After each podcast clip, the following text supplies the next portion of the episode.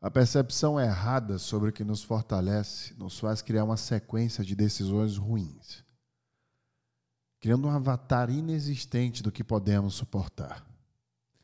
Esta percepção deturpada nos faz aceitar maiores cargas emotivas e de trabalho, por uma simples e má interpretação da etimologia de um dos maiores mitos da sociedade moderna: a resiliência. No No Brain Again Cast de hoje, nós vamos mostrar o porquê que o que não te mata jamais te fortalecerá.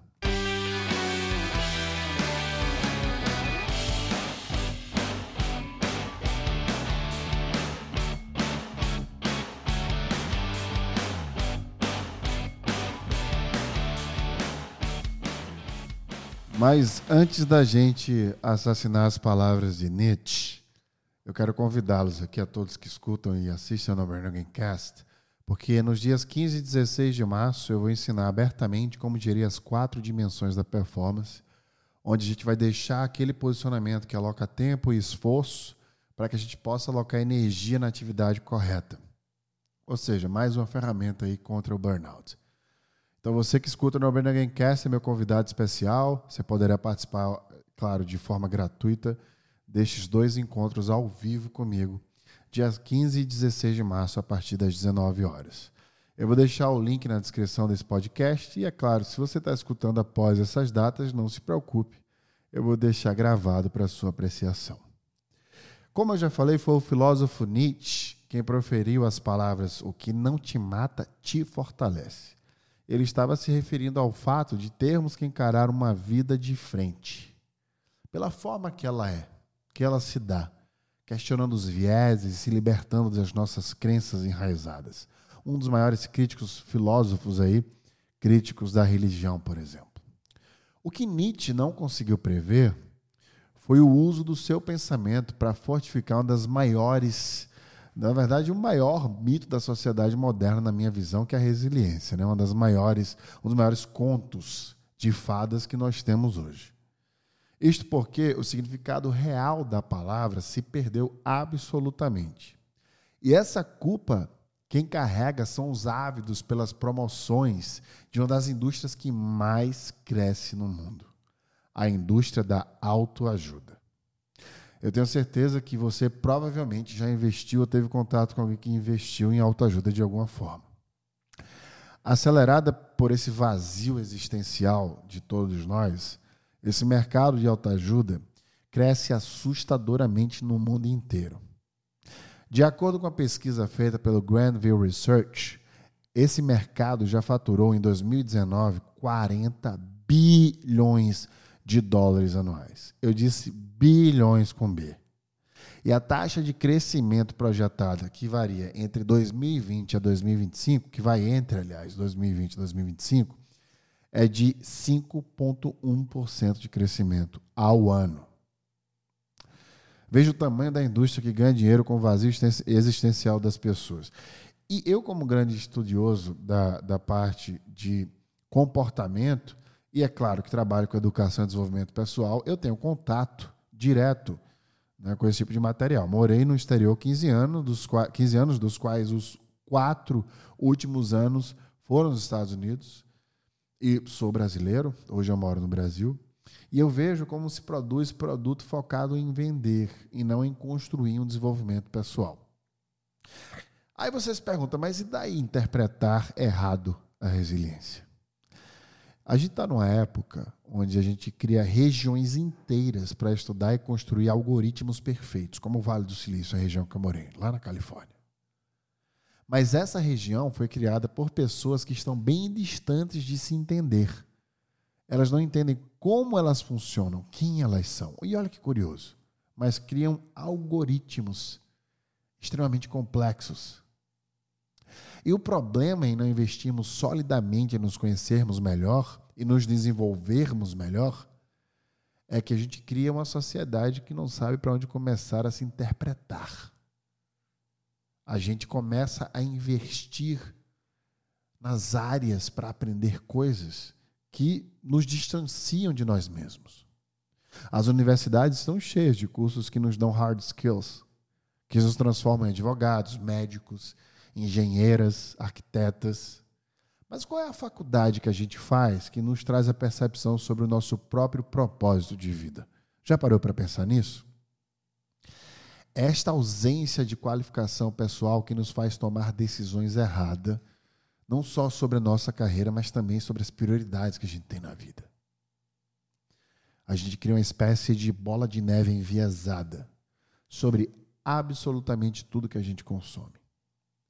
Uma espécie de looping infinito de livros, cursos, uma busca desordenada com automedicações, por exemplo, que eu já vi diversas nos lugares que eu trabalhei. Pessoas que se medicam quando acordam e quando dormem. Aliás, para acordar e para dormir.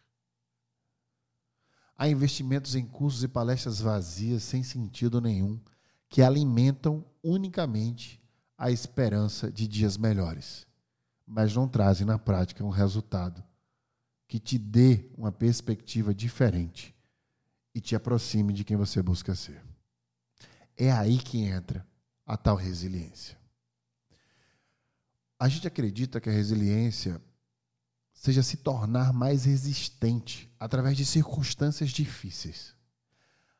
De forma geral, a gente acredita que quanto mais duros sejamos em enfrentar a situação adversa, mais duros seremos quando elas aparecerem novamente. Entretanto, esta percepção é cientificamente incorreta.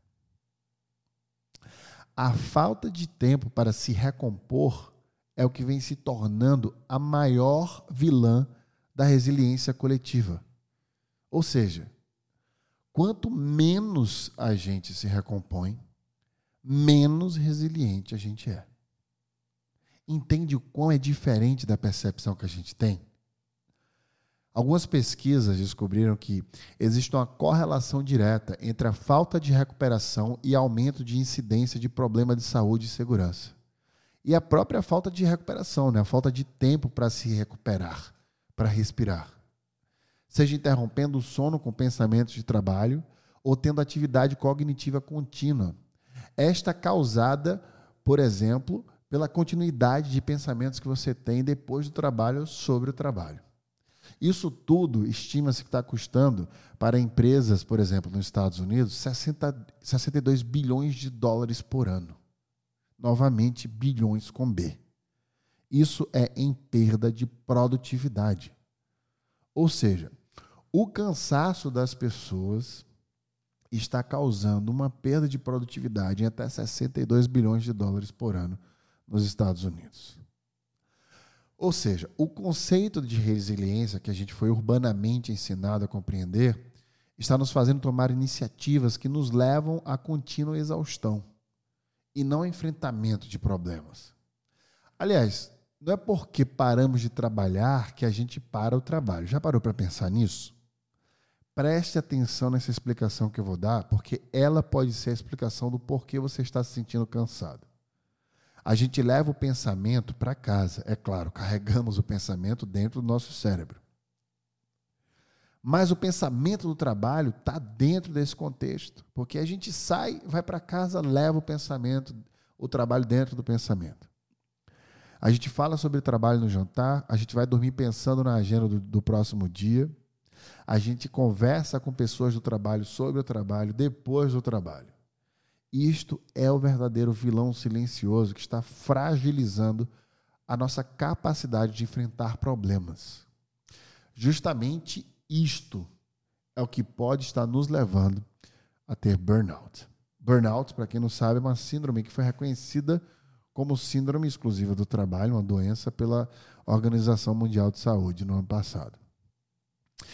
Tem um estudo super interessante que foi feito na Noruega, que eles descobriram que 7,8% dos noruegueses se tornaram workaholic. E veja que interessante. Antes de eu falar o que é workaholic, a gente, para quem já sabe o que é, na maioria dos casos, acha que o workaholic é uma pessoa que trabalha demais.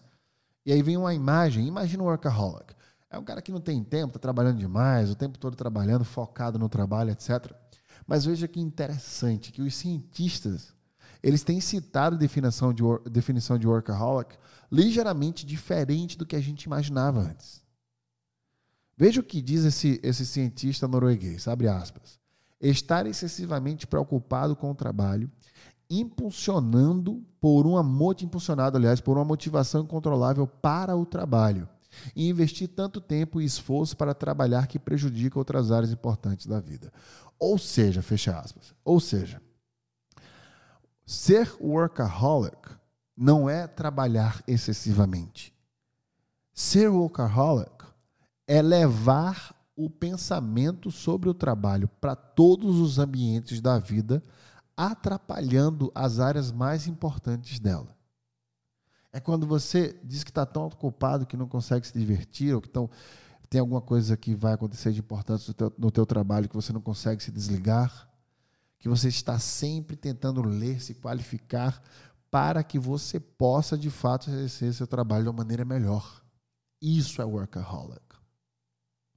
De forma geral, trabalhar não tem apenas a ver com o tempo que você passa na empresa ou o esforço que você faz em todas aquelas atividades que te levarão ao resultado. Trabalhar passa, portanto, a ser qualquer esforço cognitivo que exista em detrimento de uma atividade que você é pago para exercer.